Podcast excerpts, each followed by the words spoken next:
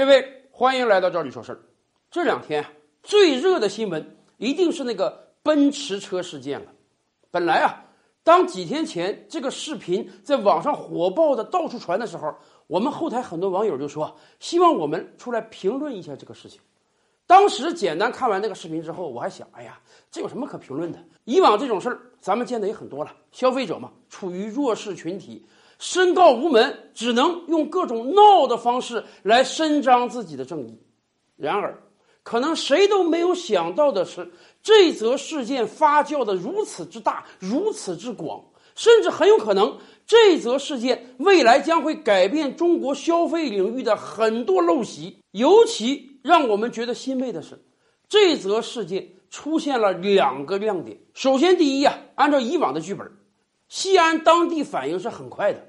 当地有关职能部门在第二天就组织奔驰方和消费者方坐到了一起，来研讨这个事情的解决。按照以往的剧本啊，这个事情已经闹得这么大了，各方都应当本着息事宁人的态度。消费者嘛，我的诉求很简单，我要求退款。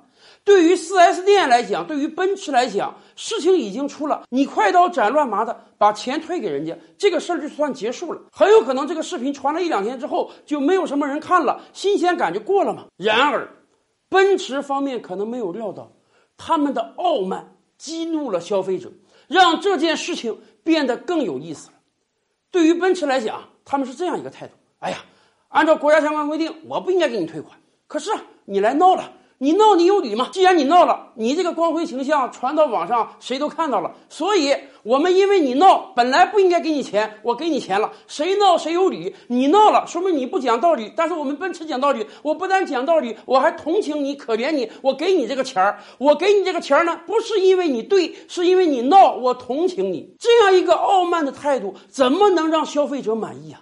消费者本人想到了，我这个形象已经传得尽人皆知了。如果我现在贸贸然拿这个钱，那是不是就是告诉所有其他人，告诉所有其他网友，我来闹的目的就是我缺这个钱，我来闹的目的就是要把钱拿走？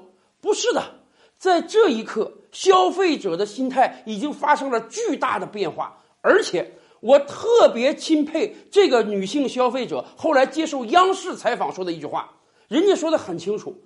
这个时候，我如果不明不白的拿了这个钱，那是不是告诉所有中国的消费者，以后你们遇到任何问题一定要去闹？会哭的孩子有奶吃，你不闹你就主张不了你的正义，你闹了，人家可怜了你，同情了你，才有可能把钱给你。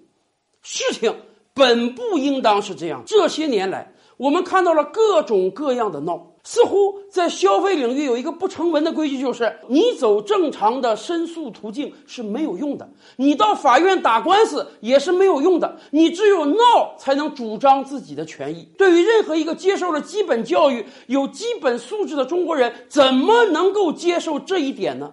凭什么我们要用闹才能维护自己的权益？咱们这么讲吧，为什么西方发达国家发生类似的事情，很少有消费者出来闹？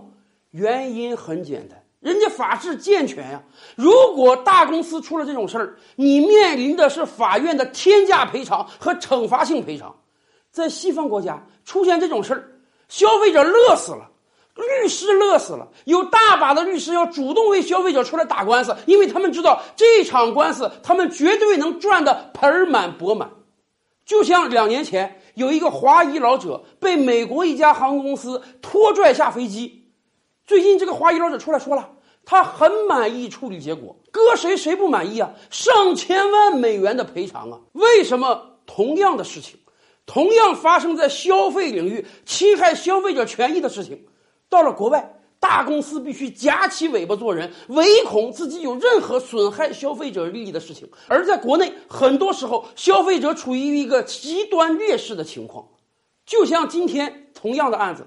这家 4S 店网友都扒出来了，几年时间内，他们打了几十场官司。为什么？人家有钱，人家请得起律师，人家不害怕跟消费者打官司，而且即便官司输了，也就是赔偿个零件钱而已，根本没有任何惩罚性的赔偿。所以啊，对于普通消费者来讲，官司打不起也耗不起。正常申诉途径又没有用，我们就只能靠闹来解决问题了。而我们最欣赏这次事件出现的亮点就是，终于有消费者站出来了，而且人家斩钉截铁的说了：“我不希望我是闹闹得的一个满意结果，而希望真正的法律能维护自己的权益。”从这个意义上讲啊，西方很多国家，尤其是美国，人家的惩罚性条款。真的是很有意义的，有这样一把利剑悬在头上，大公司才不敢为所欲为呀。